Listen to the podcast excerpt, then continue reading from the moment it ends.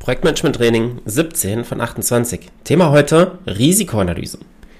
Nachdem ich gestern über die Stakeholder gesprochen habe und auch darüber, dass Stakeholder gerne in Projekten ignoriert werden, kommen heute also die Risiken. Und eines der größten Risiken in Projekten ist, dass Risiken nicht betrachtet werden. Und das ist etwas, das ich tatsächlich sehr häufig erlebe. Es wird sich äh, keine Gedanken darüber gemacht, welche Risiken entstehen können und man denkt auch nicht darüber nach, was passiert, wenn diese Risiken eintreten, noch wie diese Risiken vermieden werden könnten. Dabei ist genau das deine Aufgabe als Projektleiter, Projektleiterin bzw. Product Owner, dir Gedanken zu machen, welche Risiken existieren, wie kann ich sie vermeiden und wenn sie eintreten, wie kann ich die Auswirkungen dieser Risiken, soweit es geht, minimieren. Und welche Risiken kann es geben? Die Bandbreite ist natürlich sehr groß. Es kann sein, zum Beispiel, ein Risiko könnte sein, die benötigten Rohstoffe werden nicht rechtzeitig geliefert. Was könntest du bei diesem Risiko machen? Du könntest, vielleicht könntest du gucken, dass du einen zweiten Lieferanten dafür findest. Und wenn du bei der Bestellung die Rückmeldung bekommst, es dauert x Wochen, dass du dann auch bei den zweiten Lieferanten anfragst. Das wäre eine einfache Variante bei diesem Risiko. Wenn äh, wenn die Lieferung jetzt allerdings verspätet kommt und du bekommst davon nicht, also nicht vorher die Meldung, kannst du natürlich im Vorfeld nicht einen anderen Lieferanten auswählen. Das heißt, du musst dir dann auch noch weitergehende Gedanken machen. Anderer Lieferant auswählen ist eine Möglichkeit. Das hast du schon mal in der Schublade. Jetzt brauchst du weitere Ideen.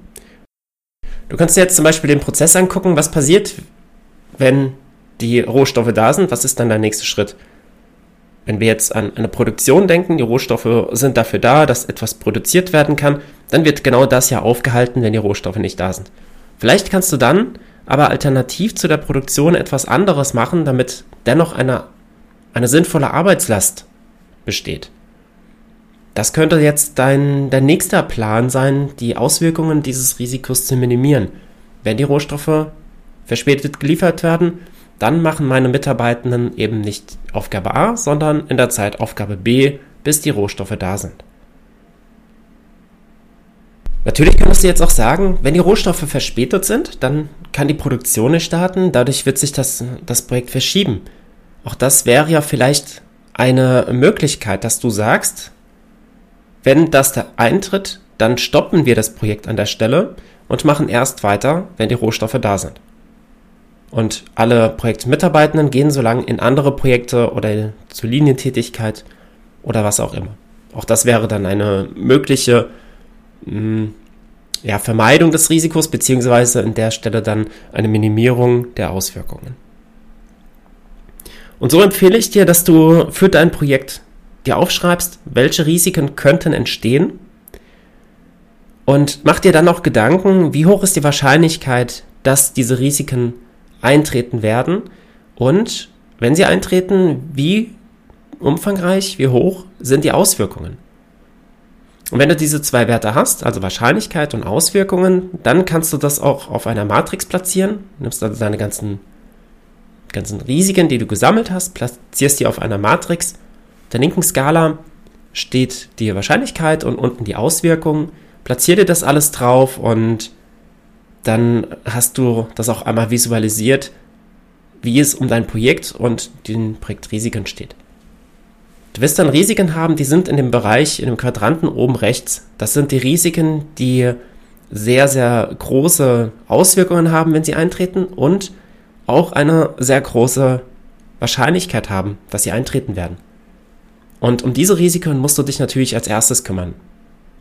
Und dir überlegen, wie kannst du die Eintrittswahrscheinlichkeit verringern oder die, die Auswirkungen verringern, indem du die Alternativen überlegst. Dann hast du die Risiken, die sind bei beiden Skalen am Anfang. Also die Eintrittswahrscheinlichkeit ist sehr gering und auch die Auswirkungen sind sehr gering. Diese Risiken, die kannst du erstmal ignorieren. Du solltest sie nicht aus den Augen verlieren, aber du kannst sie erstmal beiseite schieben, denn du hast mit den anderen Risiken, hast du erstmal genug zu tun.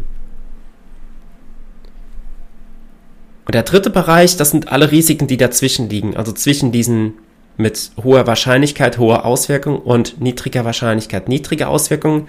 Da hast du dann Risiken drin, die haben zum Beispiel eine sehr hohe Wahrscheinlichkeit, dass sie eintreten, aber die Auswirkungen sind sehr gering.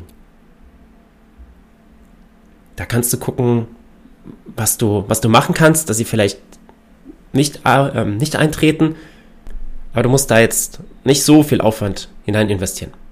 Und du hast dann auch Risiken, die haben sehr große Auswirkungen, aber eine sehr kleine Wahrscheinlichkeit, dass sie eintreten. Auch hier gilt, dass du hier nicht zu viel Zeit hinein investieren musst.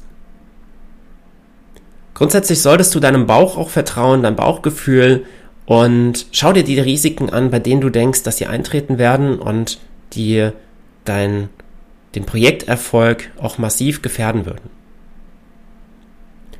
Soweit zum Training heute, Risikoanalyse. Ich hoffe, ich konnte hier den ein oder anderen Impuls setzen, dass du auch in deinen Projekten häufiger auf die Projektrisiken achtest. Danke, dass du dabei warst und ich wünsche dir viel Erfolg bei der Umsetzung. Wenn du Fragen hast, melde dich gerne über LinkedIn bei mir. Bis dann, dein Patrick.